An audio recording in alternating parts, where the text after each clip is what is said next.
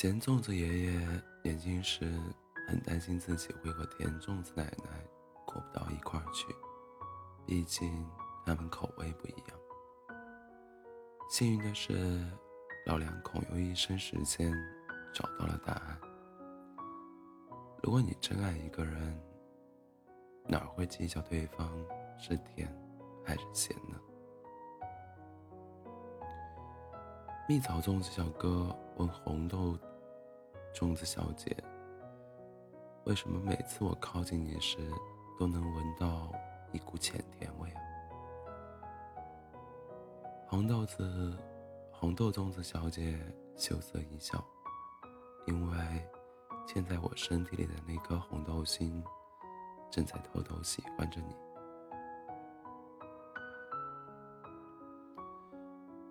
瓜憨憨的粽子小弟，偶尔脑袋会抽风。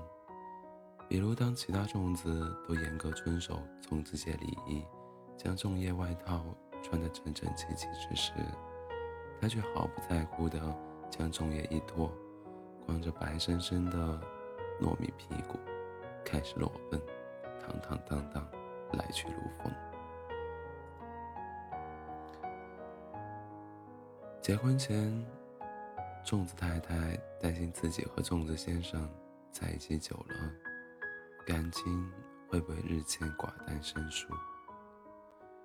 结婚后，粽子太太发现自己想多了，她和粽子先生关系好的不得了，以至于彼此身上的糯米都紧紧粘在一起，你中有我，我中有你，永远不分离。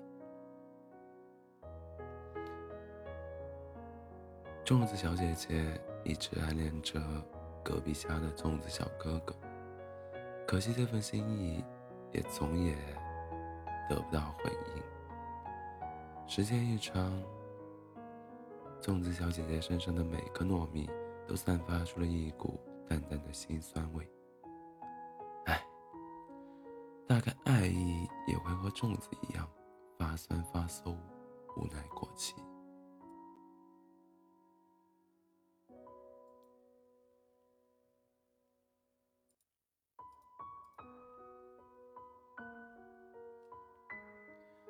八宝粽子大哥偶尔会为自己胖胖的身体担忧，纠结是不是该多运动减减肥。不过，才在蒸笼里汗流浃背运动五分钟，他便为自己找到了安心躺平的理由。假如减肥时不小心甩掉了八宝中的任何一种，那我就不配叫八宝粽子了。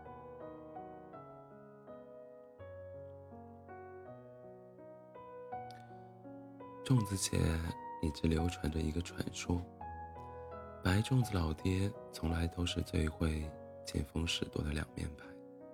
遇到甜粽子，他就浇白糖；遇到咸粽子，他就浇辣酱，两边都讨好，谁也不得罪。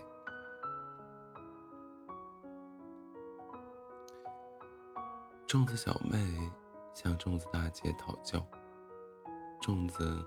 有那么多形状，我该选择成为哪种形状？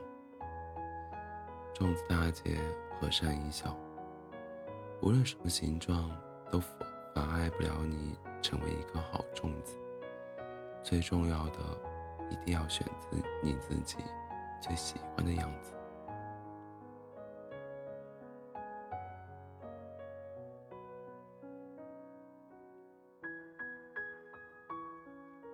粽子小妹小时候经常为自己以后是该当一颗卤肉粽子、咸蛋黄粽子，还是蜜枣粽子而苦恼不已。长大以后，她发现过去自己真是想多了，即使拼尽全力，也只不过是勉强成了一个最普通的白粽子。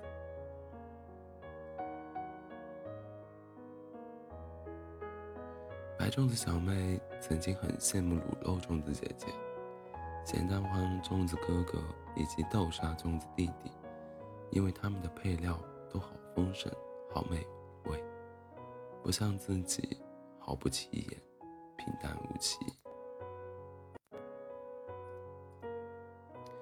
不过后来，白粽子小妹想明白了，即使只是一颗白粽子，也有独属于自己的香甜滋味，可以当一颗堂堂正正的好种子。祝大家端午安康！